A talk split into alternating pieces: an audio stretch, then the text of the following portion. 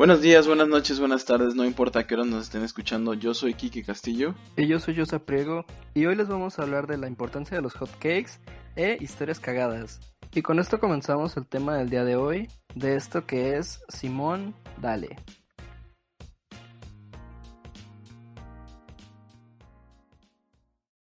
Entonces, la importancia de los hotcakes.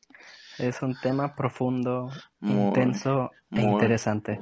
Muy, muy profundo. Yo creo que te quedaste sin ideas, pero está bien, no hay ningún problema.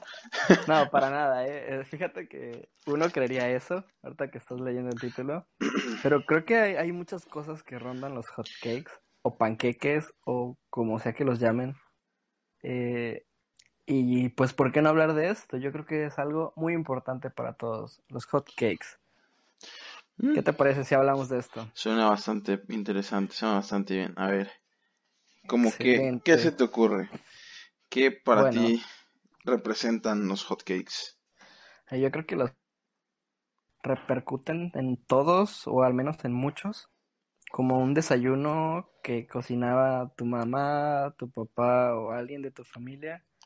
Eh, un sábado por la mañana, un domingo por la mañana, todos se levantaban tarde, como a las 10, desayunabas como entre 9 y 10. Y es una convivencia, o fue una convivencia muy bonita, y yo creo que eso representa para mí. Perfecto. Pues sí, yo creo que siguiendo esa línea de pensamiento, pues sí, realmente los hotcakes han estado en varias ocasiones en mi vida, en mi desayuno, en mi comida, en alguna cruda, en alguna parte esencial que los han hecho importantes como para que saquemos un tema el día de hoy. Y, ¿sabes? O sea, eh, sería como interesante, quizá para muchos no es un tema como muy profundo, pero hablar de qué representa para ti los hotcakes, en dado caso, pues obviamente es muy personal. Pero, claro.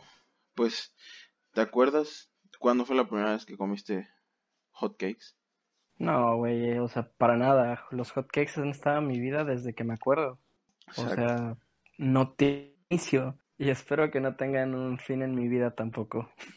pues sí, yo siento que en algún momento en casa de mi abuelita solamente aparecieron y todo el mundo era como, ¿sabes qué? Vamos a desayunar hotcakes o vamos a cenar hotcakes.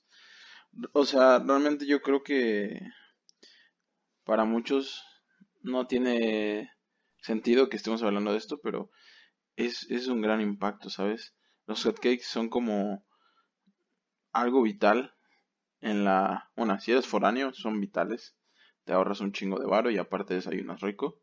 Güey, créeme que, que te digo en serio que cuando fui foráneo nunca comí hotcakes. Pues yo no sé tú, y yo, yo sí he comido hotcakes varias te veces. Te lo juro, te lo juro que no.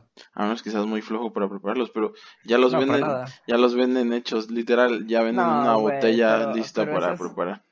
Eso es una grosería, un insulto a los hotcakes. El que nada más le echas agua. le echas leche, güey. Y no están tan mal. Yo, mira, personalmente te puedo decir que yo ya preparé los dos aquí en casa. Y obviamente, pues los hotcakes, los normales, pues saben mejor. Pero, pues no están tan mal, ¿sabes? O sea, si buscas ahorrarte dinero, si buscas más o menos por ahí, eh, se te antojan los hotcakes pues algo así podría ser conveniente. Quizá no a lo mejor, pero puede ser conveniente. Yo creo que difiero contigo ahí. Preferiría no comer ese tipo de hot cakes o de panqueques que comerlos y que no estén tan buenos. Mm. O sea, porque te decepcionas, güey. Te decepcionas de comerlos. Ah, yo recuerdo en la universidad llevaba un chavo, a ver, no me acuerdo su nombre, pero era muy buena, era muy agradable el tipo llegaba, te ofrecía hot cakes, traía miel de maple y te lo servía y todo muy, muy cool. Pero no estaban tan chidos. O sea, no eran lo mismo. Sí, claro. Pues yo creo que en ese caso, obviamente, pues cada quien tiene como su preferencia sabor. Yo los probé porque realmente no, no tenía así como que, no los había probado. Y siempre estoy de que voy al super y veo algo nuevo y es como, hmm, a ver qué se da, ¿no? No estaban tan mal, honestamente. Yo siento que al menos quizá por la preparación y cómo los hice y todo ese rollo y alguna otra cosita que le, que le metí fue, fue lo que le dio quizá un toquecito menos culero. Porque sí, o sea, honestamente cuando probé así la el hot cake sin nada, sí estaba muy simple, o sea, sí era un hot cake simple, o sea, no sabía nada realmente. Y, y sí te llegan a decepcionar un poco, pero pues en algún momento, si los llegas a ver, Sí los he comido, sí los he comido. Sí los he comido. Está tan mal. O sea, sí los he comido y solo no, no más son no. lo mío, nada más no. Pues sí, yo creo Pero que, pues, ajá. es de gustos, como dices, es de Es, gustos. es, es- es cuestión también de, del sabor, porque pues al menos yo no sé qué otros hotcakes conozcas, me imagino que si conozcas otros aparte de la marca Pronto, o son los únicos que, que has consumido. No, creo que igual consumí unos que vendían en Costco eh, y una marca de Walmart, me parece, no estoy muy seguro. Y no están feos, o sea, es la realidad, o sea, sí comparto eso, no están feos, están bastante bien, pero preferiría no comerlos. O Sí, sea, si, no si, si me dices, güey, unos hot cakes de esos que ya vienen precalentados, probablemente te diga que no, o que no, no tengo ganas de comerlo, a menos de que tenga mucha hambre y es como que es lo que hay, ah, pues está bien, tampoco les voy a hacer el feo, es comida. Sí, claro. Pero si me estás hablando de que voy a hacer unos hot cakes, prefiero hacerlos bien. O Sí, sea, yo, yo me refería pero a la, a la harina con que se hacen, ¿sabes? sí, he, prob- he probado varias harinas y, y pues sí cambian un poquito los sabores, pero siguen sin encantarme. Solo no son lo mío. Fíjate, los, integra- los integrales no están tan mal. Aunque honestamente Mm, no son lo mío, pero, o sea, no están tan mal, ¿sabes? Sí, supongo que si estás en una dieta y realmente sí se te antoja un chingo, mm, es sí, una claro. opción, pero O los como... de, Ajá, dime, dime. los de avena, ¿no? O sea, los Ah, esos de están chidos, esos sí me eh, gustan. está muy, esos están buenos. O sea, saben distinto, pero siguen estando ricos. Fíjate que igual, no sé si has probado las galletas de arroz. Eh, no, sinceramente creo que no. Bueno, O son menos no que yo sepa. unas galletas que son, bueno, son redonditas para empezar. Y este, y son, a- son de arroz, pero no tienen muchas calorías. Entonces, Mm, según te puedes chingar todo el paquete. y pues no, no consumes tantas calorías. Pero, entiendo. o sea, son muy simples. Entonces, yo siento que con los integrales no pasa eso, pero no llega a un sabor que sea como tan Tan intenso, disfrutable, ¿no? ajá, tan disfrutable. Y los de avena sí tienen, o sea, se combina bien con los ingredientes, se combina bien con, con las demás cosas que pueden llevar un hot cake.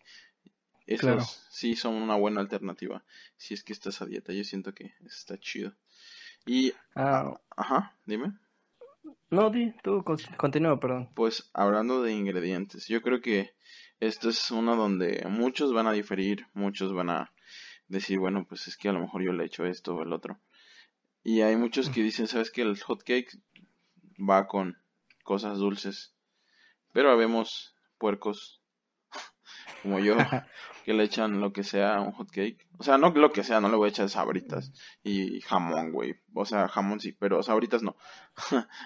Pero tú cómo ves? ¿Qué es lo más raro Mm, que le has puesto arriba a un hot cake?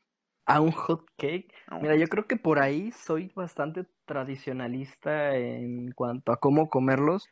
Yo creo que lo más arriesgado que le he puesto a un hot cake han sido, ha sido tocino, tocino y jamón. Y yo creo que hasta ahí. Eh, y ya en lo dulce, pues, ah, bueno, igual queso Filadelfia, pero no me encantan tanto con queso. Entonces, por lo dulce sí le he puesto Oreo, le he puesto lechera, le he puesto Nutella, crema de cacahuate, eh, mantequilla, este, ¿qué más? Le he puesto betún, les he puesto miel miel de la que es clara, de la de- que tiene un bebé en la portada, no sé Ah, en la etiqueta. Sí, sí, Eh, cómo me es gusta esa. miel caro, Eh, ¿no? ándale, esa, ya esa. Ajá. Y creo que aparte, yo creo que sería todo lo que le he puesto, al menos que me acuerdo. Y lechera, lechera. Y ya, O sea, es que siento que el sabor se presta para otras cosas. O sea, a mí, a mí, yo siempre, bueno, más que verla como crepas más gruesas, siento que las crepas son hot cakes delgados, ¿sabes? Entonces, Mm, o sea, obvia- obviamente, obviamente, el sabor no es igual, pero la pasta es bastante similar. Y yo por eso como que hubo un momento en mi vida en que hace cuenta que mi tortilla era el hot cake. Tampoco le ponía chilaquiles arriba ni cosas así, pero o sea, jamón, queso. Este, una vez le eché jamón serrano, aceitunas y realmente sí fue más que una experiencia religiosa. O sea, fue, fue, fue, algo muy, muy, muy distinto a lo que comes, ¿sabes? Porque usualmente yo siempre estoy probando todo tipo de comida nueva, o sea, no me quedo con lo mismo. Y esa vez fue como... Mm, porque, o sea, estoy de acuerdo, obviamente cajeta, este, mermelada, mermelada de diferentes sabores, lo que tú quieras, este, lechera, pues son cosas que se ven casi a diario. Pero sí, eso es normal. Ajá, llegas a probar un hot cake eh, con diferentes toppings y créeme, no es que te cambie la vida, pero ciertamente te da una perspectiva diferente de lo que son los hotcakes, ¿sabes?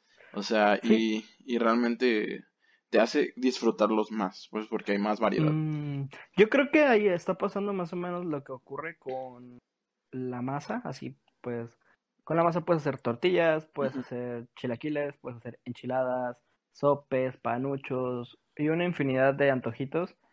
Pero a final de cuentas es lo mismo preparado de otra manera. Entonces yo creo que tienes razón hasta cierto punto. Pero, o sea, simplemente para gusto personal no se me antoja. No quiere decir que sepa feo, ni que no lo probaría, sí lo probaría. Pero, pero yo creo que lo que más me gusta es, son las combinaciones. O sea, esos sabores que están ahí me encantan y cuando quiero comer hotcakes quiero esa sensación, ese sabor.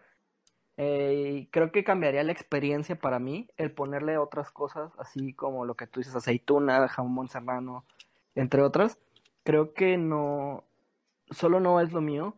En cambio, por ejemplo, yo creo que ubicas las marquesitas, vamos a desviarnos tantito del tema.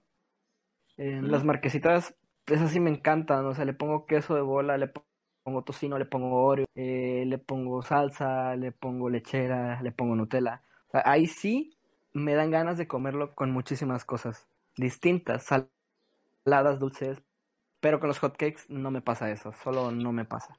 No, no puedo. Yo siento que, o sea, es una experiencia como muy personal y como que también muy subjetiva, porque realmente hay gente que pues puede irse por lo tradicional, o yo conozco gente que de plano, o sea, quizá como dos personas, que no les gusta ponerle absolutamente más que mermelada y ya. No, o sea, yo, yo por ejemplo, tengo un amigo que no le gustan los hot cakes.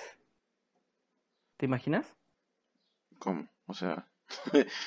no le gustan. No le gustan. Ah, ¿sabes a quién no le gustan? A Tony. A Tony no le gustan los hot cakes. A Tony. A Tony. No le gustan los ah. hot cakes. No puede comer hot cakes. Si no, no quiere, prefiere no comerlos. No me acuerdo. Te lo juro. ¿Cuándo?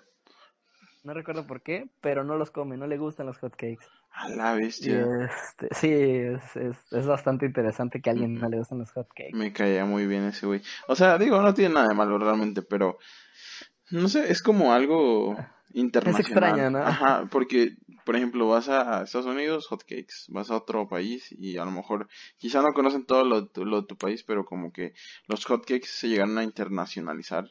Digo, quizá no en todos los países, pero siempre, este, siempre hay hotcakes, ¿sabes? O sea, hay, siempre te vas a encontrar un lugar y son populares, ¿sabes? Pero, no sé, siento que, al menos yo, honestamente los tengo muy, muy, o sea, pensados para un desayuno. Pero no mm. siempre. ¿Tú cómo ves? Es... Ok, ¿cómo lo veo ahí? Bueno, de entrada, quiero mencionar eh, que depende de los países, es cómo los ven, cómo los comen. Entonces yo creo que aquí en México tenemos la influencia de los Estados Unidos en cuanto a cómo se comen los hotcakes, que, que es justo lo que dijimos hace rato, los ingredientes que le ponemos, ¿no? Dulces, mermeladas, etcétera, tocino, jamón, salchicha y hasta ahí. Pero por ejemplo, en Europa también les ponen azúcar glass eh, y los hornean en, en, sartenes especiales en algunos países, mm, o sea, especiales para hotcakes. Y por ejemplo en Asia, en Asia les ponen cebolla. Y, y se hacen como si fueran, por lo que por lo que entendí y vi en un video de hacer en China, son así como un como un dumpling, como un panecito, pero con cebolla. Y lo pueden hacer de otras cosas, así como berenjena, como le pueden poner ajo, o sea, ya es como para, como no tanto un panquecito, un pan, ya rígido. Y, o sea, y, y yo creo que eso influye bastante en... Ya me desvié del tema, ya ni me acuerdo qué me preguntaste. eh, sobre que si son para el desayuno, la comida o la cena. Ah, cierto, porque creo que va a depender mucho de cómo lo veas. Yo creo que aquí en México, y solo hablo México porque es lo que yo sé, em, tienen acostumbrados a comer los hotcakes solo en el día. O tú vas a un buffet y en la mañana hay hotcakes. Vas en la tarde, ya no hay hotcakes. Y lo mismo pasa con los huevos, lo mismo pasa con otras comidas que solo sirven en desayunos. Un hotcake te lo vas a poder comer a la hora que sea. Yo creo que no, no, importa si es para comerlo en la mañana, o en la noche, creo que te lo puedes comer a la hora que tú quieras y ya está. No tengo ningún inconveniente con eso y le puedes poner las cosas que tú quieras y, hacer lo que tú quieras con ellos. Pero te los vas a comer y la experiencia va a ser tuya, como con cualquier otra comida. Y ya está. Eso sería lo que yo pido. ¿Tú, ¿Tú qué idea tienes? ¿Crees que es malo comerlos a cualquier hora?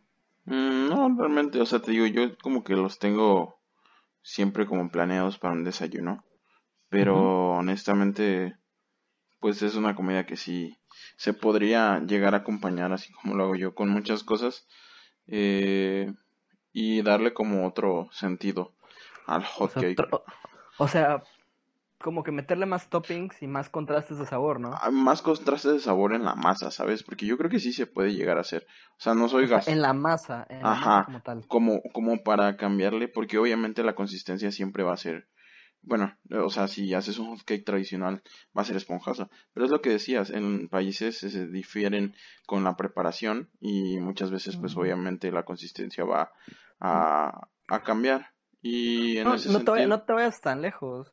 O sea, aquí en, en México, aquí en, en, cuestión de gente que conozco, hay gente que no sabe hacer hot cakes. Hacen un hot cake y le sale una tor totalmente una tortilla, así plana, no esponja, y no están tan bonitos.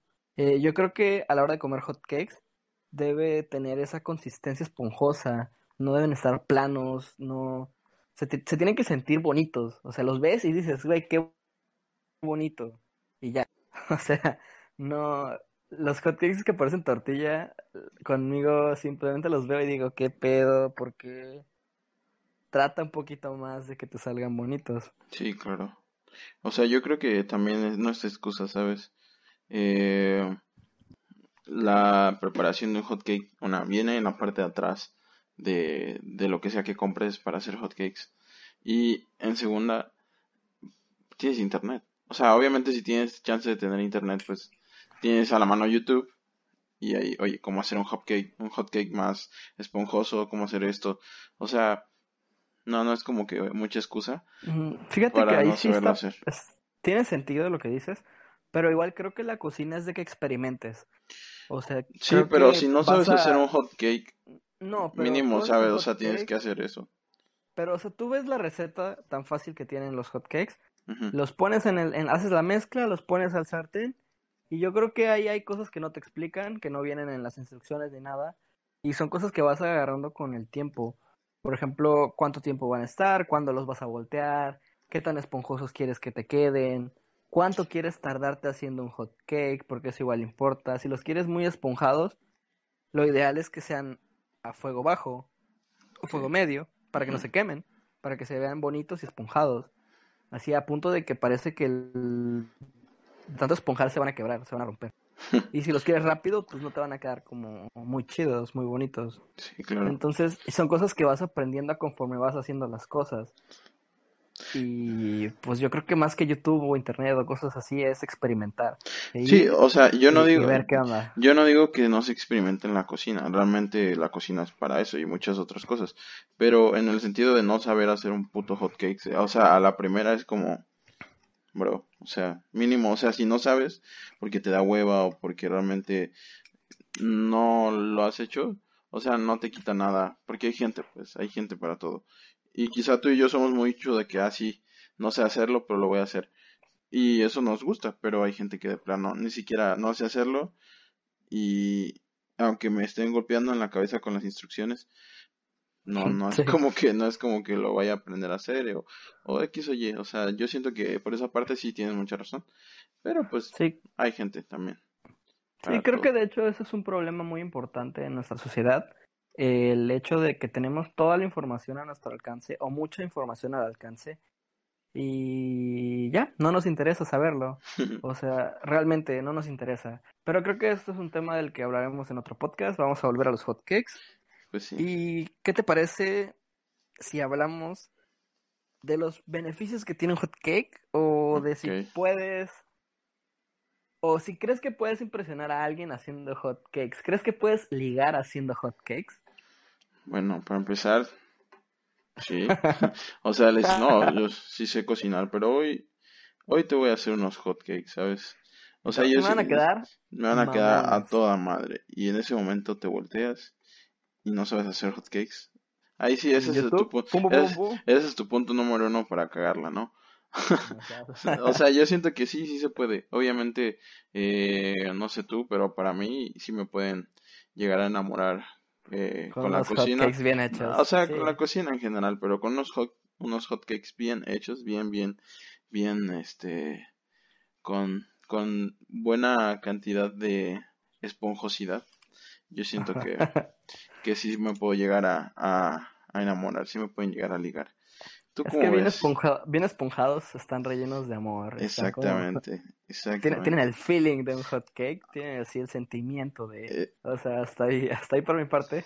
Sí, o sea, mm, no, no digo que, que no se pueda. Y, ¿cómo se llama? Yo creo que los beneficios de un hot cake, bueno, para empezar, lo principal y creo que lo obvio, te vas a alimentar con un hot cake. Quizá, quizá no tantos, no tiene tantos nutrientes como otras comidas, pero pues siempre es rico comerse un hot cake. Sí, yo creo que no son tan malos, simplemente que debes moderarte. O sea, te comes Claro. uno o dos, pero hay que ser sinceros, güey. Cuando te comes un hot cake no te comes uno o dos, te comes cuatro. Ya si andas gula, te comes seis. Este, no sé, te puedes comer muchas, depende del día, la hora, lo esponjoso que estén. Pero, pero pues es como cualquier cosa, ¿no? Tienen sus beneficios. Digo, yo al tener en cuenta que llevan harina, llevan mantequilla, llevan huevo, llevan leche, me puedo dar una idea de que llevan ahí algunas propiedades, ¿no? Sí, claro. Este, pues saludables. Solo es en la cantidad, ¿no? A- Como Algunas. cualquier cosa, exactamente. Algunas, no todas, pero ¿Y pues. qué, qué te parece si para cerrar este tema de los hot cakes, eh, cerramos con algo muy interesante que, que encontré el otro día? Ok. Mira, esto yo creo que vamos a abordar el tema por aquí. ¿Qué opinas de los hot cakes de IHOP? A la verga. Güey, nunca he ido a IHOP. Vaya, Jamás. estamos mal. Eh, yo solo he ido una vez, dos veces, una vez. Ajá. Y fíjate que no es tan mal, pero no se me hacen los mejores. Yo creo que me quedan más ricos a mí que los que venden en IHOP. Pero para ser comerciales están bastante buenos, considero yo. Ajá. Y entonces ya que abordamos por ahí IHOP, pues yo creo que mucha gente sabe y los que no saben que IHOP es muy famoso entre varias cosas por sus que están muy ricos, que están muy buenos, que no mames y toda una una serie de experiencias religiosas a, la- a lo que rodean los hot cakes de Sí. IHOP. Pero hay algo interesante en cuanto a esto. Eh, IHOP vende hot cakes y en el Día Internacional del Pancake, o sea, hay un Día Internacional del Pancake, de los hot cakes, de los panqueques. Y IHOP dona toda la cantidad que se recauda ese día eh, de los hot cakes a un precio de 30 pesos por hot cake, me parece. Y todo eso lo dona a la Asociación Mexicana en Ayuda de Niños con Cáncer. Hmm. O sea, yo no sabía eso, me pareció muy interesante. Creo que está padre. Y adicional a esto, me parece que también venden una- unas pulseras para apoyo a los niños con cáncer Mm. en, en IHOP durante ese día. No sé si lo venden días, pero al menos por ese día. Este, todo el dinero que se junta eh, va directo a la Asociación Mexicana en ayuda a niños con cáncer. Entonces, yo creo que si algún día quieres, quieres ir a desayunar hot cakes, puedes investigar cuándo es el día del hot cake, ir a IHOP y apoyar a los ni- niños con cáncer. Pues ya vemos que los hot cakes tienen una importancia bastante, bastante interesante en temas de los que no conocemos. Yo creo que con eso terminaríamos este tema. ¿Qué te parece si abordamos el otro? Perfecto, perfecto. Excelente. ¿Gustas comenzar tú o comienzo yo? Pues yo abro el tema con diciendo que, que es una historia cagada, pues la historia cagada es una historia que desde que siempre la recuerdas con tus amigos hace que te rías, hace que recuerdes y digas, no mames, qué pedo, o sea, en ese momento, ¿qué estaba yo pensando? ¿Cómo pasó? ¿Qué, o sea, todo, todo lo que involucra realmente te hace reírte o te hace, en este caso, cagarte de risa, por eso son historias cagadas. Eh, Término mexicano. Exactamente. Y pues, abriendo esto, ¿qué te parece si tú empiezas con alguna anécdota por ahí? Ok, con alguna anécdota. Mm, Bueno, ¿qué te parece si empezamos por una, una reunión conocida coloquialmente como peda? Ok. Este, vamos a abordar ahí. Bueno, yo una, en una ocasión, no sé si te acuerdas, creo que sí fuimos contigo a una fiesta a la que nos invitaste porque, porque ibas con tus amigos de la universidad, entonces nos invitaste y fuimos, creo que fue Brian, César, eh, Jesús, o conocido como Chuy, Uy. y fuimos con Tony, me parece, no estoy seguro quién más fue. Bueno, por ahorita eso es irrelevante en la historia. La cosa es que llegamos a la fiesta, estaba toda la gente adentro y nosotros estábamos como entre cochera y banquete, platicando, echando el coto afuera, Con la Este- nevera llena de cervezas. con, la con una nevera, la- con, la, con la sagrada nevera que llevábamos, siempre al full de cheves, siempre llenísima de cerveza, muy...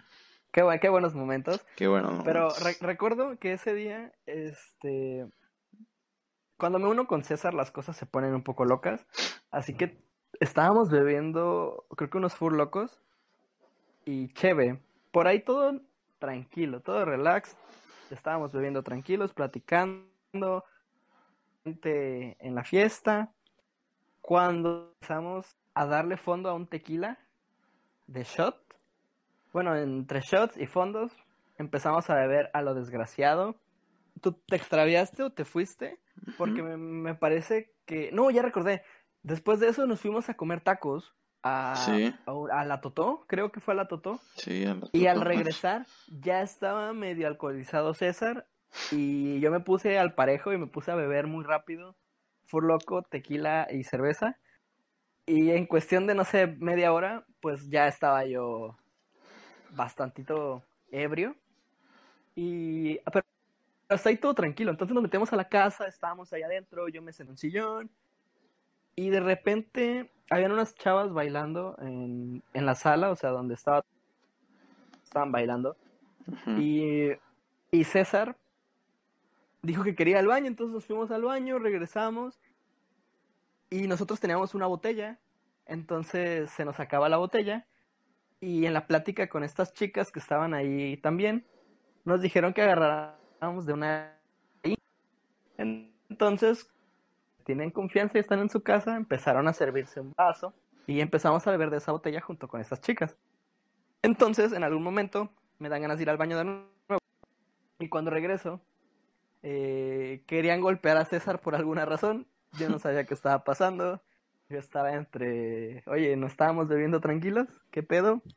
Pero pues esto lo cuento y hay que tener en cuenta que yo iba tambaleándome así como de que estoy pedo, voy caminando todo chueco, con un vaso en la mano, eh, voy hacia donde están mis amigos, güey, ¿qué pasó? No te encontramos a ti. Eh, nadie nos conocía en la fiesta porque tú no estabas. Creo que ibas con Diana y con Mari, no sé si también iban ellos. El caso es que no había nadie ahí en la, en la fiesta que nos conociera. Y por azares del destino, eh, encuentro a un amigo que, bueno, a un tipo, a un chavo, que no recuerdo su nombre, y que habíamos conocido en otra fiesta con tus amigos. Entonces este chavo lo vi y lo saludé y se acercó y ya dijo que sí, que él nos conocía y que nos habían invitado, porque ya pensaban que éramos ajenos, así como que nos metimos a la fiesta y nos querían golpear.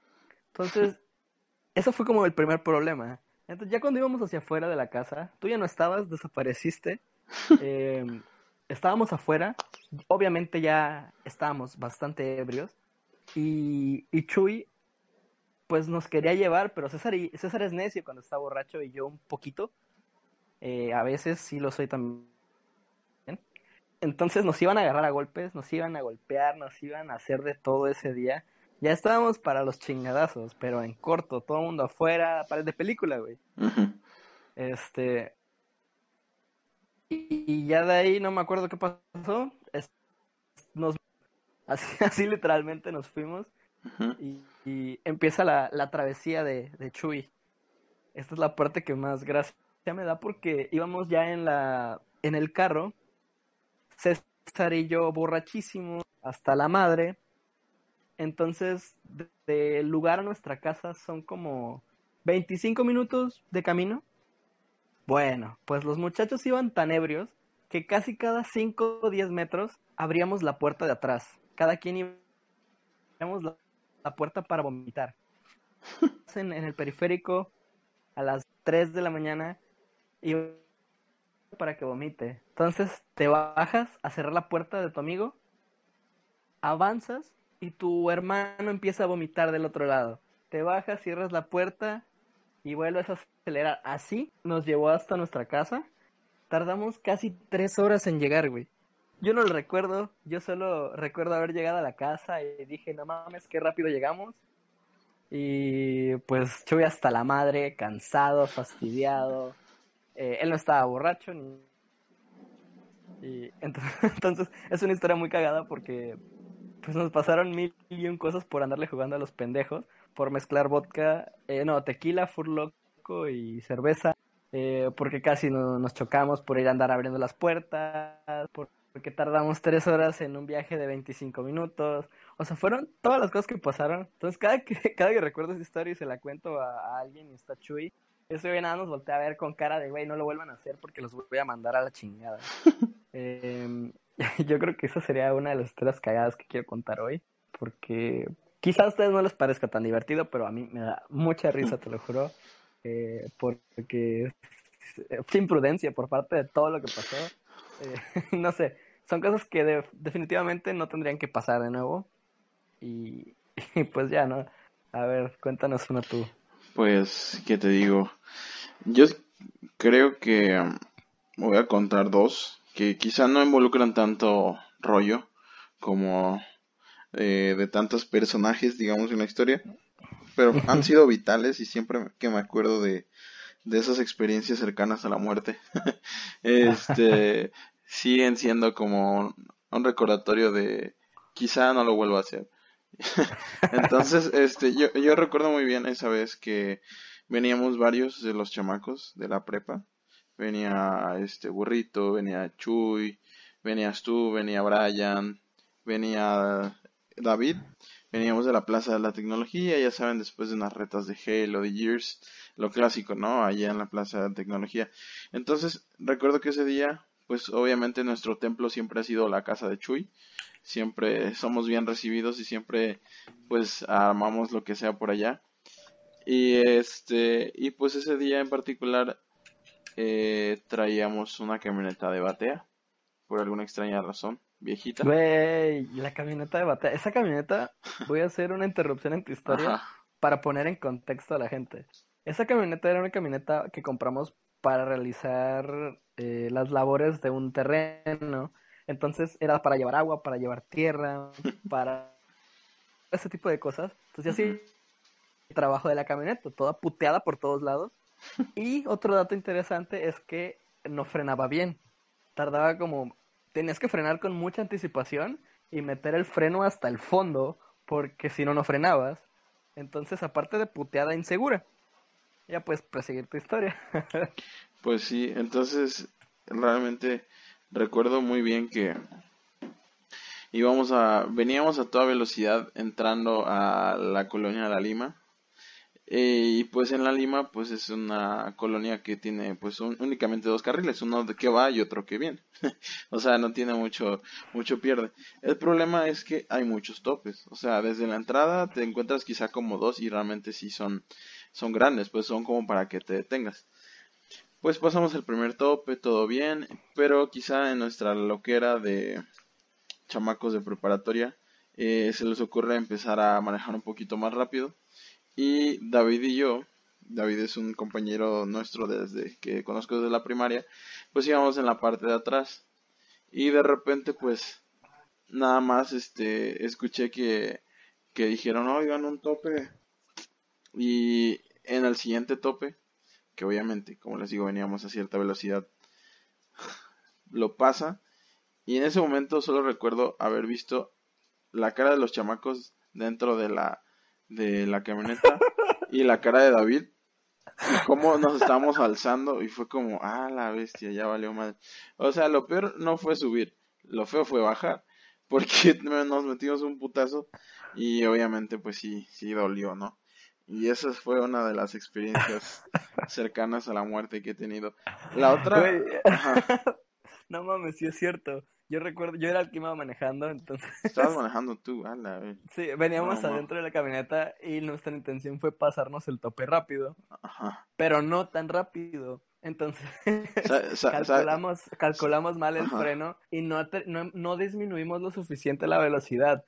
Entonces pasamos el tope y nosotros adentro rebotamos contra el techo también. Pero no mames, ustedes por el retrovisor, güey, se despegaron así como un metro de la batea. Y dijimos, no mames, casi se caen, güey. Sí, Sí, lo recuerdo muy bien. Estuvo muy culero, Estuvo muy verdad. cagado, sí, estuvo muy cagado. Y Fue muy peligroso. sí, la neta, muchas de las cosas que hacemos. Pero la otra es igual. Veníamos de, de allá de Parrilla, de donde somos nosotros. Y pues resulta que ese día estábamos en la prepa y íbamos a ir a la tardeada de la preparatoria, ya saben, pues todo el mundo emocionado y la verga. Entonces, obviamente, pues veníamos varios en, en la camioneta de un amigo. Ya no la misma camioneta, era la camioneta de, de Memo, la Voyager o una Windstar. Ah, era una Voyager, Ajá, una Voyager azul. Entonces, pues resulta que esa vez, pues veníamos todos tranquilos. De repente sacaron de no sé dónde una cubeta de Kentucky Fried Chicken. Se la Ah, pusieron en la que- cabeza. Ni me acuerdo qué onda con esa, esa- A ver, cuenta que todo. Mira, esta anécdota eh, empieza de que íbamos a una tardeada, me parece, de la... Entonces, estábamos en mi casa y en el fraccionamiento andábamos con la camioneta, o sea, andábamos pues en la camioneta, Ah, andaban, fue- andaban unos, ¿Sabes andaban qué? unos en la ¿Sabes qué día fue, güey? y- Cuando nos y amarramos a la camioneta. y- traíamos una, una soga, nos amarramos a la camioneta y tú ibas en una patineta y yo en otra y Memo iba acelerando en, en, en la camioneta. Entonces nos íbamos arrastrando pues con la soga, íbamos agarrados.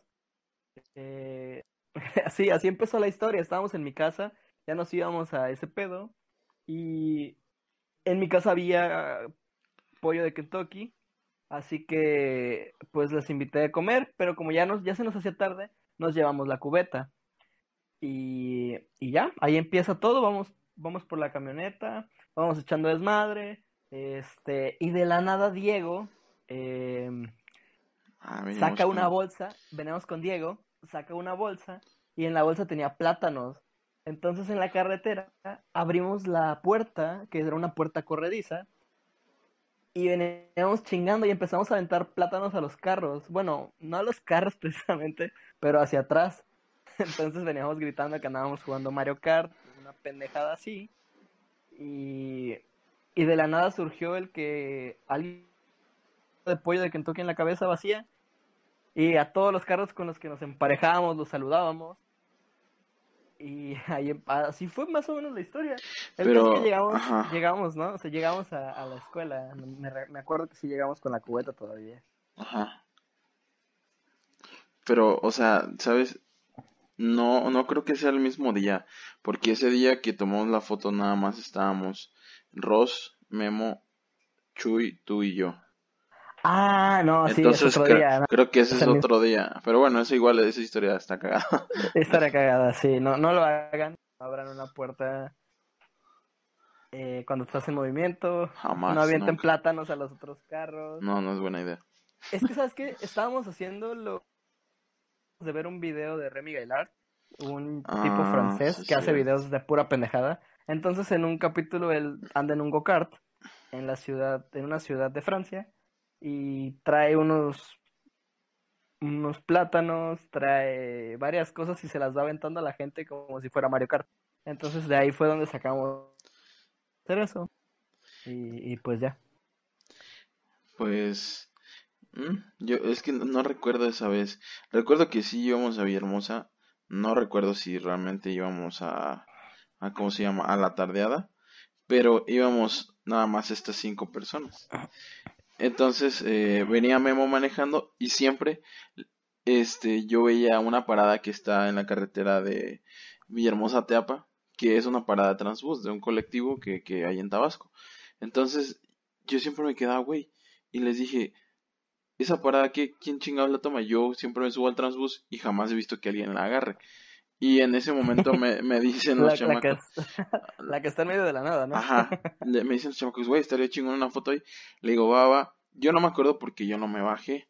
Porque de hecho, yo, yo tomé la foto para esto.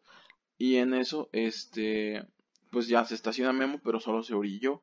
Y hay que tener en cuenta que la parada está en una curva. Ni siquiera, güey. Ajá, entonces, en ese momento, pues tomo el celular, se posan Chuy y tú, y en eso, yo, o sea, en ese momento tomé, tomé como tres fotos y me volteo, o sea, porque escuché algo, y le digo, no mames, Memo, arranca, y Memo sí se dio cuenta en chinga, y como estábamos mal parados en la curva, venía un tráiler, o sea, y el tráiler sí, o sea, te lo juro, sacudió la camioneta, en ese momento fue como, Puta madre. Sí, sí, sí, me acuerdo, güey. Estábamos nosotros enfrente de ustedes viéndolo. Y fue cuando le, nosotros le Chuy le gritó, creo que a Memo.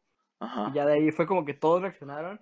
Y Memo nada más aceleró así como hacia la curva. Ajá, sí. Y pasó el, pasó este el camión así, pero bastante rápido. Hecho la madre. Y súper pegado a ustedes. O sea, yo me acuerdo que todos nos cagamos porque ustedes estaban que se los iba a llevar la chingada. Y nosotros como de no mames que se los van a llevar, güey. Y, pero nada, no sé. Cabrón. Estuvo, estuvo bien pendejo, la verdad.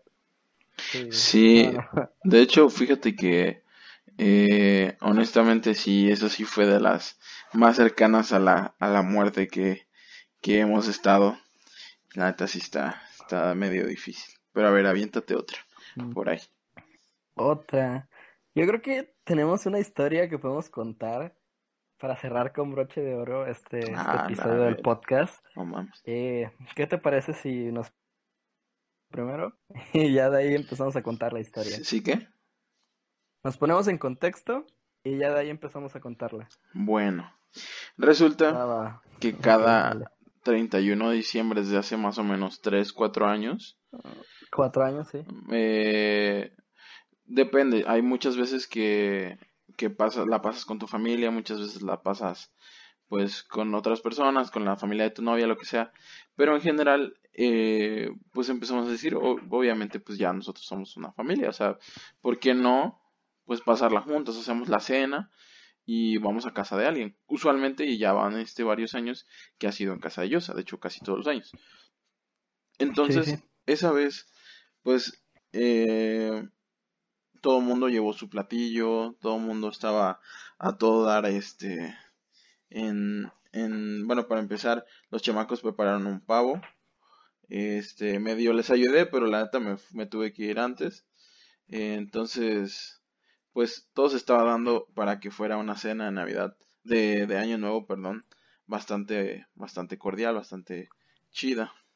Y pues los invitados que íbamos a estar pues lo hizo lo hizo mejor no Sí, ¿no? Y me acuerdo que lo hicimos muy grande porque de entrada yo estaba en Puebla. Entonces viajé un día antes para descongelar el pavo. Güey, las y, llaves. y entre las prisas olvidé mis llaves. Entonces no podíamos entrar a la casa. Así que eh, quitamos una ventana para poder entrar y salir por la ventana. Cierto. Así que acondicionamos con los muebles una pseudo escalera para poder entrar y salir de la casa y, por la ventana, ¿no? Entonces todo tranquilo durante el día, cocinamos, estuvimos flojeando ahí en la casa, no hicimos realmente mucho más que cocinar el pavo, cocinamos el pavo, el relleno, eh, y ya, ¿no? O sea, lo normal. Pero en la noche se puso, o sea, ya empezó a llegar la gente y la verdad es que lo organizamos muy, muy bien. Éramos Sí, como sí. unas 15, 20 personas y todos llevábamos platillos, todos hicimos algo, pues casi todos cocinaron eh, y los que no, pues llevaron cosas, llevaron botellas de alcohol. eh, yo creo que todo abundó en esa fiesta, quedó comida. Yo me acuerdo que cuando ya terminó, que muchos se iban, era como fiesta de esas de, de familiares, literal. De, oye, llévate un platillo y le das un plato hasta la madre de cosas de, toma, güey, porque se me va a echar a perder. Y estuvo muy padre, sí me acuerdo. Y lo cagado es que teníamos trago fino, o sea, bueno, no fino, pero acostumbrados a que podemos beber cualquier cosa y realmente pues está bien. Ese día todos quisieron comprarse ciertas botellas como más caras de lo que consumes normalmente. Eh, empezamos con unos... Había unos Bucanas 18, había... No sé, O la verdad ni recuerdo, pero ha- había mucho trago. Había trago. Arriba de, arriba de los mil, mil doscientos pesos. Así que estaba, estuvo bueno, estuvo bueno el desmadre, todo tranqui. Más gente y empezaron a hablar. espera, "Oye, te espera, espera. rato". Ah, Di, eso antes de la gente, no se, se cortó. Ok. Y en, en eso que me empezó a hablar más gente y de que, güey, te caigo en tu casa y, güey, ¿qué haces? ¿Dónde andas? Jálense. O sea, me empezaron a invitar a varios lados y yo a todos los que me hablaban les decía, güey, en mi casa tenemos un desmadre, somos un chingo, cáiganle. Entonces la gente empezó a llegar, empezó a llegar, empezó a llegar. Y de la nada ya éramos como 45 personas. O sea, sacamos un, sacamos como tres mesas, sacamos los muebles, porque acuérdense que no servía la puerta porque olvidé las llaves. Entonces hicimos la fiesta entre que en la cochera, en la banqueta, en la calle, inundamos todo de gente, de, de alcohol, de comida. Compramos creo que algunos explosivos, algunos cohetes tronadores, no me acuerdo. Creo que no, ¿verdad? No, no, ese- esa vez no. Ah, Esa no, vez, de es- hecho, nos enfocamos en, en comer y beber. Sí, bueno, yo no bebí, ese día yo no bebí. Mm, yo tampoco, o sea, bebí, pero X, pues no. No, yo, yo No bebí nada. ¿Cuál X? ¿Te chingaste una turbocaguama? Eso son es cosas para otra ocasión, güey. Viejo. Pero ra- o sea- Que se ha chingado una turbocaguama. Y vivo para contarlo. Y viví para... No, O sí, sea- o sea, estuvo, estuvo épico. Pero, eh, de hecho, esa ese día no tiene nada de cagado porque todo nos salió muy bien. Es, ese creo que era el contexto. O sea, ya no dormimos como dos días, echamos desmadre. Eh, me recuerdo el video de la niñita de ¿Cómo te fue en la escuela? Pintamos, jugamos, echemos desmaye. Este, y pues ya, ¿no? Pero ahora sí viene la historia de verdad, la historia cagada. Teniendo en cuenta esto, durante segundo año, tercer año que hicimos esta, esta fiesta de fin de año, se toparon personas Güey, se te está cortando machín, güey, qué pedo. No puta entendí qué verga dijiste.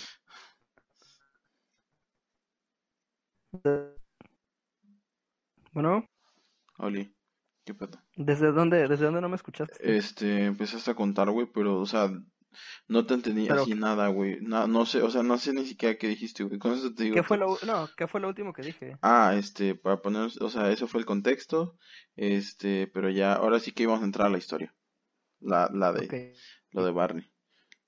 ok, minuto cinco. Bueno, la cosa es que eso fue para ponernos en contexto. Entonces ya viene la historia, la historia seria. Había mucha gente random ese, en esa, en esa fiesta eh, en la que planeamos organizar dos años después, un año después. Eh, entonces, pues la idea era la misma, que todos nos reuniéramos, que se hiciera una fiesta, comida, alcohol, eh, todo bien hecho. Entonces, me encontré a un personaje que muchos conocemos de hace algunos años cuando íbamos en la preparatoria. Y lo vamos a denominar como Barney. Entonces, Barney Es un ente. eh, es un ente que, que, que tiene muchas particularidades. De- Es extraño, yo no entiendo cómo funciona. Es un ser etéreo. La cosa es que estaba de nuevo en Villahermosa, así que me mandó un mensaje y pues yo tenía mucho tiempo sin verlo, así que le hablé y ¿qué onda? ¿Cómo estás? Y lo invité, o sea, le dije, oye, ¿qué haces aquí en Villahermosa? ¿Con quién estás? Me dijo, no, vine, estoy solo, eh, solo vine a ver unas cosas de mi mamá y, y ya me voy a ir ah, como en dos días. Y yo, a mí se me hizo feo, la verdad, se me hizo feo y dije, oye, ¿por qué no te vienes acá al rato? Vamos a, a pasar el fin de año, aquí van a venir los chamacos, vamos a, tomar, vamos a comer, vamos a pasarla pues, pues aquí entre todos. Entonces este güey, pues como nos conoce a todos, dijo que sí. Y yo nada más le dije que la condición que todos teníamos es que cada quien iba a llevar alcohol, lo que quisiera llevar. Si quería llevar cerveza, si quería llevar botellas, lo que fuera que quisiera llevar, pues que solo lo comprara y ya. Entonces, salgo a comprar con Poncho y con Sebas, a comprar alcohol, y ya desde ahí las cosas empiezan cagadas. Eh, Poncho no tenía sus llaves, así que se bajó desde el tercer piso de su casa, rompió las tejas y no se lastimó, solo hizo un desmadre.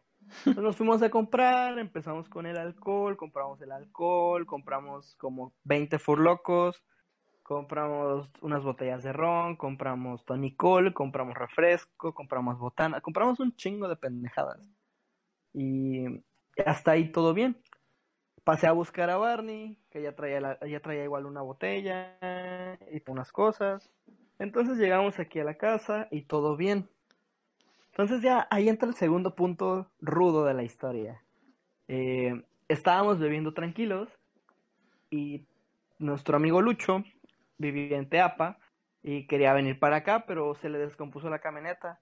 Entonces, platicando con mi mamá, nos pusimos de acuerdo y concluimos en que íbamos a ir a buscarlo. Entonces me voy en la camioneta que se llama Octavio y con no recuerdo con quién, creo que con la antigua pareja de mi madre. Creo que fue con él, fue con Giovanni. Entonces nos fuimos para allá, güey. O sea, nos hicimos como 25 minutos, íbamos, pero volando. No había carros, no había tráfico. Y es una carretera que ya conocemos. Entonces no había problemas. Y llegamos a buscarlo y se subió a la camioneta y con la misma nos regresamos. Hicimos como una hora veinte entre ir por él y regresar. Entonces ya llegamos y Sebas junto con Barney ya estaban entrados, ya andaban bebiendo sabroso. Ya, ya este, cenamos todos, todo bien, todo tranquilo. Y ahora sí nos salimos a, a seguir bebiendo. Pero para esto, ellos ya llevaban la delantera. Entonces estaban bebiendo ron y lo estaban combinando con tonicol nada más. Yo tenía un Jagger, entonces estábamos afuera bebiendo cada quien en su pedo, platicando entre todos, eh, haciendo chistes, lo de siempre, es una reunión total. Y en ese momento, este Barney ya, ya se, se empezaba a ver como, como borracho. Y yo le pregunté que si, que si él qué tanto bebía, o sea, porque nosotros bebíamos pues ya el consumo de alcohol que teníamos pues era frecuente, o sea, no todos los días ni todos los fines de semana, pero era frecuente. Entonces, pues hay que entender que la persona que no, no toma alcohol, pues se emborracha más rápido, sufre sus efectos pues más intensos o de, de, forma más rápida o agresiva, no sé. El caso es que yo lo empecé a ver ya mareado, ya como con la mirada perdida y y, y le pregunté que si cómo cuánto bebía él normalmente o si bebía, si no bebía. Y nos empezó a presumir de que bebía un chingo y que todos dos días bebiendo con su familia y que compraban este, cuatro neveras de esas como de, del Oxxo y las llenaban de cerveza y bebían todo el día. Y yo dije, ah, pues este güey bebe un chingo. O sea, no... Todo tranquilo. Con que probablemente ese güey se bebía 10 cervezas toda la noche. Y pues así nadie se empeda, nadie se alcoholiza. Así que, ya a como fue progresando la noche, ese güey se empezaba a ver cada vez más borracho. Entonces yo creo que como a las dos y media, tres de la mañana, este güey se perdió totalmente, ya estaba out. Y en eso sale Poncho con los furlocos y estábamos bebiendo furloco con Ron y combinándolo con Tony Cole y Jagger. O sea, era una locura esa bebida. Estaba muy dura. Pero, güey, es esos días en los que estabas inmortal. En los que bebes alcohol y bebes alcohol y bebes alcohol y nada más no te alcoholizas, no te empedas. Entonces todos andábamos enfiestados, echando el desmadre. Y Poncho, como no es castroso, agarró y sacó un furloco del refri. Y se le acercó a Barney, que ya estaba todo ahí sentado. Y le puso el furloco en la frente despacio y le dijo, fondo. Barney agarró el furloco, lo destapa y se le empieza a chingar, güey. Y todos, fondo, fondo, fondo. Pero de repente como que empezó a hacer arqueadas de querer vomitar y voy a vomitar y pero no decía nada. Entonces se lo acaba y no vomita. Y estaba parado nada más así, sentado, perdón. Y de la nada le empieza a escurrir así el vómito, güey, por un costado, así de la boca, y se le empieza a escurrir. Es que se tapó la boca, güey. Sí, se tapó la boca. Y yo nada más, y yo nada más vi que, este, o sea, yo estaba como al lado, no al lado, pero así que como a, su derecha. Y ese güey se me quedó viendo y, o sea, se llevó la mano a la boca así como que verga. Y nada ah, más vi, nada más vi que del lado izquierdo de su boca empezó como a, a salir baba, pues a salir saliva. Y yo, puta, y le digo, Barney, güey, corre. Y ese güey se quedó todavía así un rato parado. se quedó estático, me acuerdo porque le abrimos la, abrimos la reja para que saliera a la calle a vomitar. este, y sí, el güey estaba como que intentando dar los pasos, intentando caminar, y, igual nosotros no lo ayudamos. Nos quedamos todos sentados viéndole, dale Barney, tú puedes, tú puedes. Y, ya sale Barney y sale a la calle y, y empieza a vomitar, ¿no? Entonces sí recuerdo que le sacamos una silla, una silla de esos de plástico de fiestas, y lo sentamos a que vomitara y todo. Pero pues ya ese, a ese grado ya estaba todo vomitado y lo íbamos a limpiar, pues, porque pues, pues pobrecito, ¿no? Entonces Sebas, en su alcoholismo y de, alguna, de algún lugar de la casa, sacó una cubeta y la llenó de agua, totalmente de agua, y salió corriendo, güey. Pues, pero, pero, o sea... Loquísimo, para los que obviamente no lo conocen y no se imaginan, Sebas debía, pesar como 55, 60 kilos a lo mucho y mide como unos 70 y algo. Entonces imagínense a un güey de esa complexión salir corriendo con una cubeta de agua de esos de pintura, como de 30 litros, corriendo, 20, 30 litros, corriendo a toda velocidad se para enfrente de Barney y agarra y le avienta el cubetazo completo en la cara, güey. Así el güey se mojó todo y no reaccionaba, güey. Estaba así como que en la pendeja todavía eh, eh, muerto. Eso hay que tocarlo porque realmente después de que empezó a vomitar, como que se empezó a no a desmayar, pero o sea, ya estaba bolo, pues ya estaba borracho. Sí, o sea, ya para mandarlo a dormir. Ajá, y entonces, pues, este, como se había vomitado toda la ropa, pues fue como, güey, ¿qué vamos a hacer? Y Sebas, o sea, Sebas no nos dijo nada. O sea, Sebas salió con la cubeta y haz de cuenta que la cubeta, cuando la, cuando se la tiró encima casi, la cubeta lo jaló a él. y se la echó encima, o sea, encima el agua así horrible a, Barney.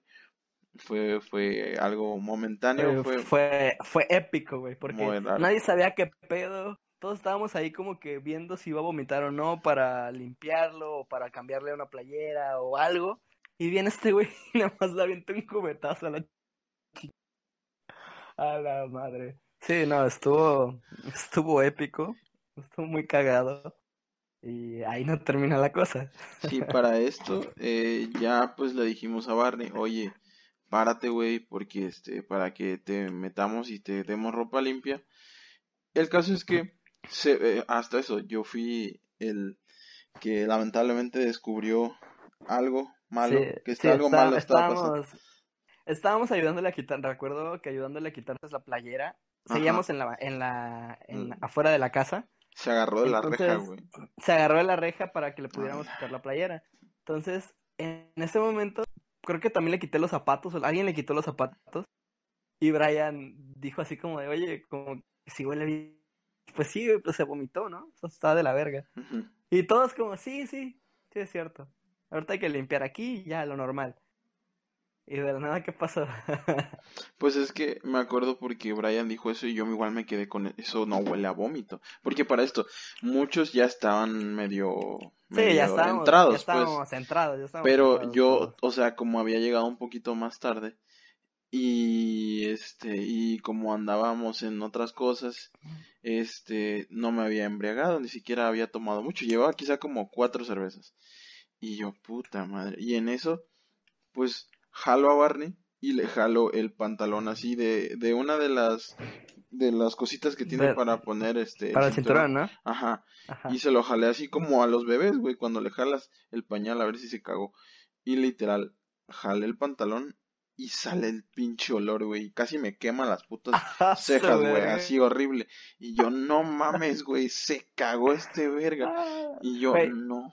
Sí, fue un momento, fue un parteaguas porque Ah, nadie, güey, no había, yo nunca había visto a nadie A la verga. cagarse, güey, o sea, y deja, todos nos hemos visto en un nivel de alcoholismo, de embriaga, de estar embriagados, muy duro, y nadie nunca terminó así, o sea, ni orinado, pues. Sí, claro. Entonces, este güey, todo, así, literalmente ya todo cagado, ya, no, no, sí fue una, una grosería lo que pasó, pero de ahí viene otra parte bastante complicada. Sí, porque, o sea, nosotros dijimos, ok, sí, está bien que, pues prácticamente, pues pasó lo que pasó, pero, pues, ahora qué hacemos, ¿no? Y pues la idea fue, güey, vamos a meterlo a bañar, güey, pues ya, o sea, ¿qué queda? Güey, mi este, mamá porque, estaba cagándose de risa, güey. sí, No hasta sé eso. Este, salió la mamá de Yosa y le comentamos qué pedo, vio todo el desmadre, pero pues, o sea, realmente mm, todo era como que afuera y después del agua se limpió el vómito, pues no, Sí, o sea, limpiamos tan- todo, no, no se quedó Ajá. ahí Entonces, nada.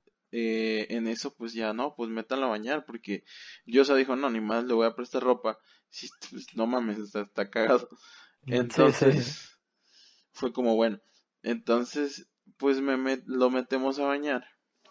Pero para eso Yosa sí estaba pedo. O sea, ese sí, sí es cierto, pues. Andaba pedo, pero... pero Estaba consciente. Ajá, estaba ajá, consciente. estaba- estaba yo y, y consciente de sabía qué pedo, o sea, estaba gritando y todo, pero sí, estaba, o sea, sí estaba consciente, pues. Estando porque ya me acordé qué pasó. En ese momento íbamos a ir con a casa de, de uno de mis amigos que se llama Edgar y e íbamos a terminar de reunirnos todos los que estábamos en mi casa con los con otros amigos que estaban. Entonces, ya estábamos a 10 minutos de irnos y pasa esto. Obviamente yo entre mi entre que estaba bebiendo y que ya era tarde, pues me enojé mucho porque fue como de, güey, ¿cómo se le ocurre? Y ya recordé que lo empezamos a bañar, o sea, lo metimos a la regadera a que se bañara. Pero el güey estaba totalmente out, estaba ausente de sí mismo, nada más parado ahí existiendo. Entonces Sí. fue como de que recuerdo que era como darle instrucciones, güey, a un bebé, así como... Bueno, no a un bebé, darle instrucciones a alguien que no sabe qué está haciendo. Y era como de, Barney, con esta mano, quítate el pantalón. Ah, que con sí esta estaba, otra lo muy mal, estaba muy mal Sí, ese no compa. mames. Sí, recuerdo, no, güey, fue, fue horrible, fue horrible. Yo creo No, está lo- de más contar lo que vivimos ahí adentro. Pero, Sí, sí. O sea, lo, pero lo- real- no lo- le echábamos, literalmente estaba cerrada la puerta y desde arriba le echábamos el shampoo. sí, no, lo, peor no fue eso, lo peor es que había gente que también estaba sobria y yo se le dijo, güey, ayúdenme. Y o sea, tampoco es por, quería, nadie tampoco es por quería, tirarme flores, güey, pero pues dije, güey, no mames, venimos a casa de Yosa y como que haga solo, pues no. Y dije, ah, chinguen su madre. Y agarré y nos llevamos a Barney. Y ya lo metimos al baño, pero fue como, güey, ¿qué pedo? O sea, ¿qué hacemos? Y, y, bueno, para ser la primera vez que baño a alguien, yo siento que no estuvo tan mal. Nos salió, nos salió bastante bien. Este, like a los enfermeros porque sí está complicado Sí, está muy así, culero.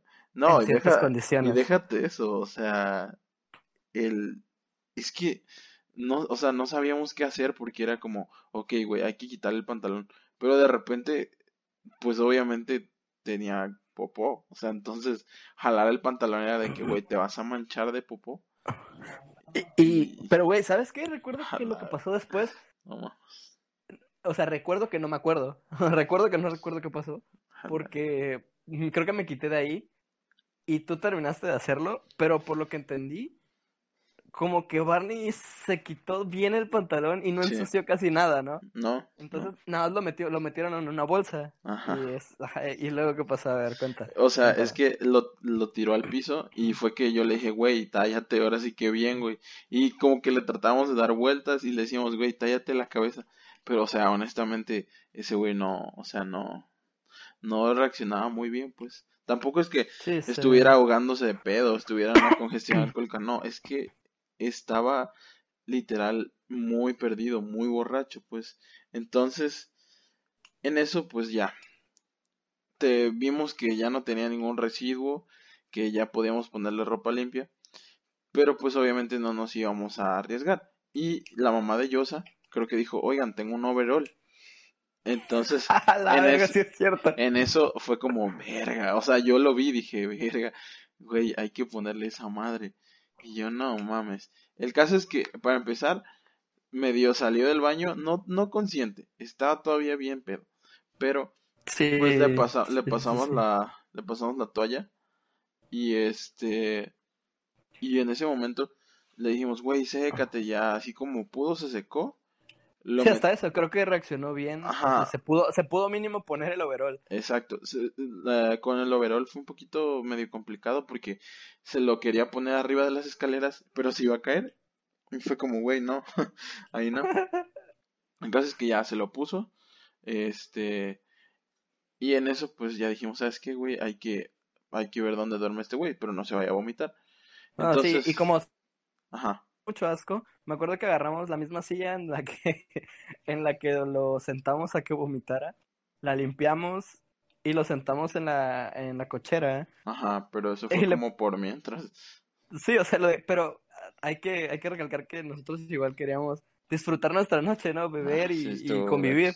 Entonces lo sentamos en la cochera recargado a una le pusimos una sábana y lo dejamos dormir ahí.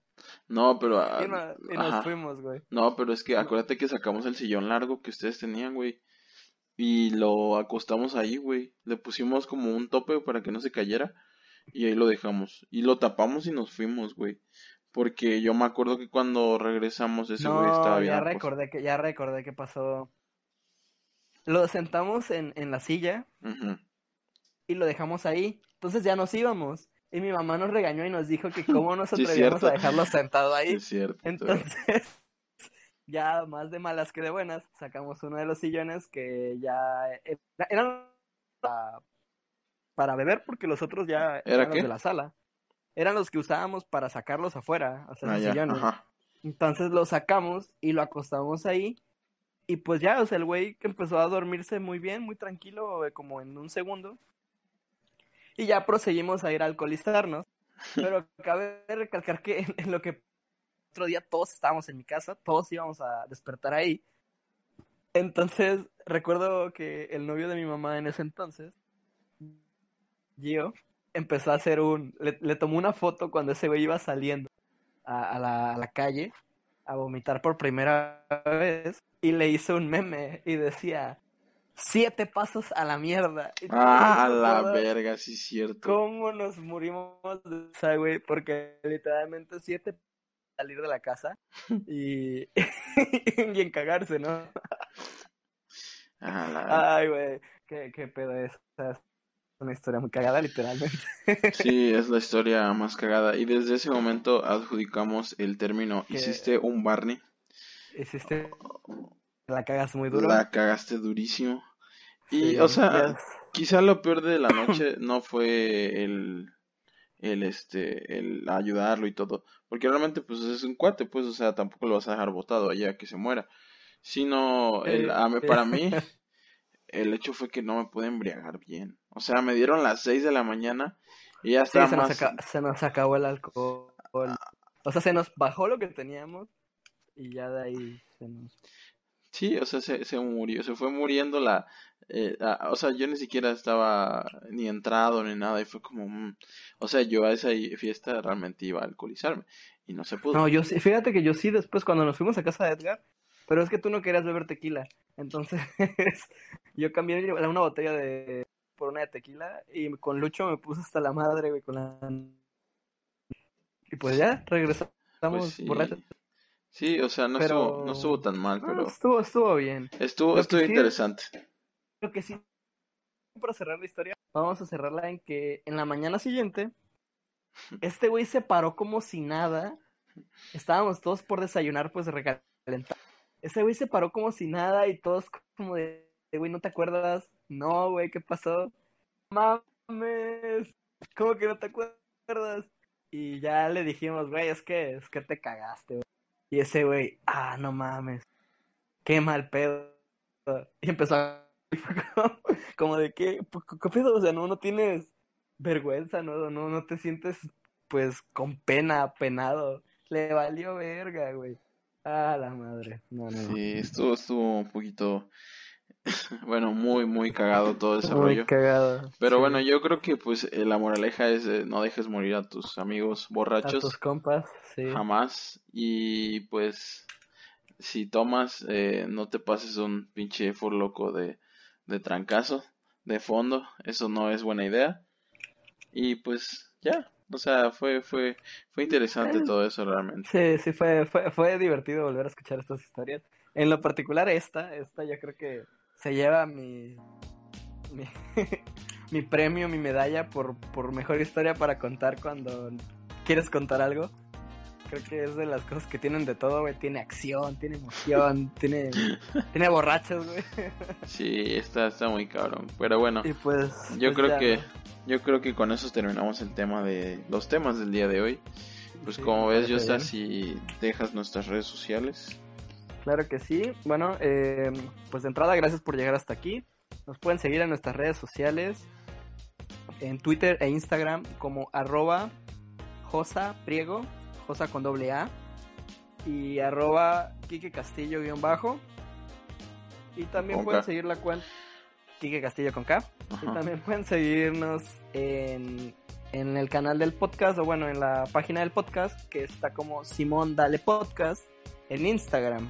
También nos pueden encontrar como Simón Dale en Apple Podcast. Nos pueden encontrar también como Simón Dale en iBox. Y pues esto es más como un aviso, pero pronto estaremos también en la plataforma de YouTube. Aún estamos viendo cómo va a estar la dinámica, pero, pero de entrada yo creo que eso sería todo, ¿no?